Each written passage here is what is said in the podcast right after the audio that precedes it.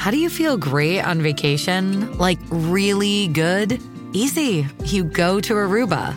You'll spend your time relaxing on cool white sand beaches and floating in healing blue water.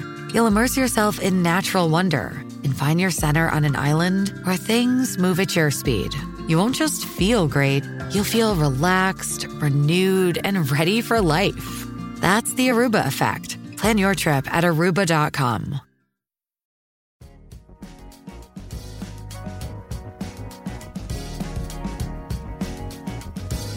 Al día con Tribunito por la mañana.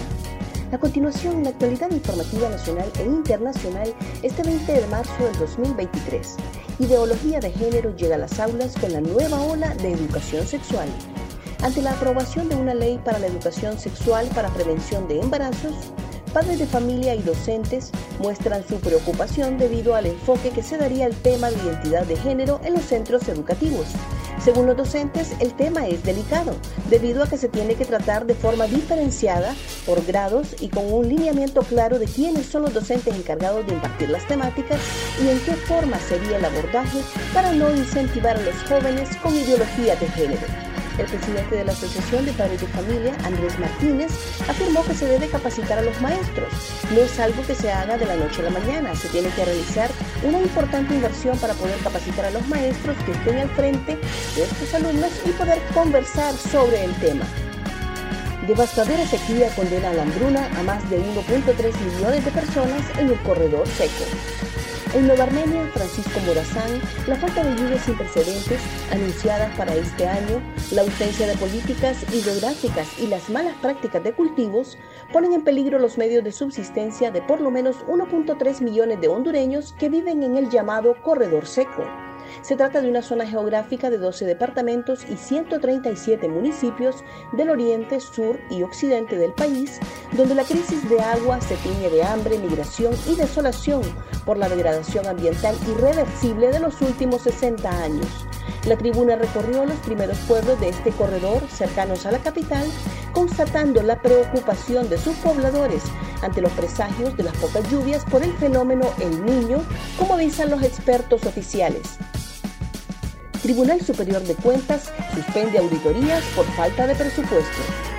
El Tribunal Superior de Cuentas suspendió las auditorías a las alcaldías y al gobierno central por falta de presupuesto, confirmó su presidente José Juan Pineda. El funcionario aseguró que Finanzas sigue sin transferirle el 1% anual que estipula la Constitución, que equivale a 80 millones de mentiras que se ocupan para estas labores. De este modo, según el funcionario, han quedado a la deriva las pesquisas en todas las alcaldías y el gobierno central, incluyendo 30 casos en igual número de municipalidades denunciadas por corrupción. Detective advierte que la Fiscalía de Nueva York está en un callejón sin salida. Dreaming of a better sleep? Tossing and turning is not your destiny. And Ollie is here to help. Ollie invites you to sink into sweet, sweet slumber to improve your mental and physical health and overall wellness. More than just melatonin, Ollie's ingredients help you unwind your mind for a delightfully dreamy drift off. Sleep is on the way at Ollie.com. That's O L L Y.com. El caso del expresidente Juan Orlando Hernández se puso candela con la Fiscalía de Nueva York en un callejón sin salida al no poder probar la información confidencial que dice tener contra el exgobernante hondureño, afirmó el detective privado Ángel Martínez. El investigador aseguró que la extradición de Hernández es una decisión de los políticos demócratas que deciden traerlo a los Estados Unidos como un trofeo sin evidencias. Sin embargo, según Martínez, ahora que el juez Kevin Castell, quien lleva la causa, pide a la Fiscalía de Nueva York la información confidencial que dice tener en contra del exmandatario, solicita nuevamente 60 días más de plazo, pero el togado se lo niega y más bien emplaza a los acusadores federales a entregar esa información a más tardar el 17 de abril. Un repaso al mundo con las noticias internacionales y Tribunito por la mañana. Xi y Putin empiezan su reunión informal con plan de paz chino en la mesa. Los presidentes de Rusia, Vladimir Putin, y de China, Xi Jinping, comenzaron hoy su reunión informal en el Kremlin con la iniciativa de paz china para Ucrania sobre la mesa y las miradas de la comunidad internacional puestas en la visita de Estado que escenifica un frente común contra Occidente. Los dos mandatarios, sentados uno al lado del otro en el Kremlin, según las imágenes difundidas por la televisión pública rusa, celebrarán primero una reunión cara a cara y después continuarán su encuentro con una cena. Charlie Estrada a cuartos de copa en Portugal. El volante hondureño Charlie Estrada avanzó con su equipo al Cacovense a los cuartos de final de la Copa Dinis Vital. El club del Catracho se metió entre los mejores ocho de la competencia al vencer en la tanda de penales 3 a 2 al Monte Trigo. En el tiempo reglamentario el marcador finalizó con empate 2 por 2.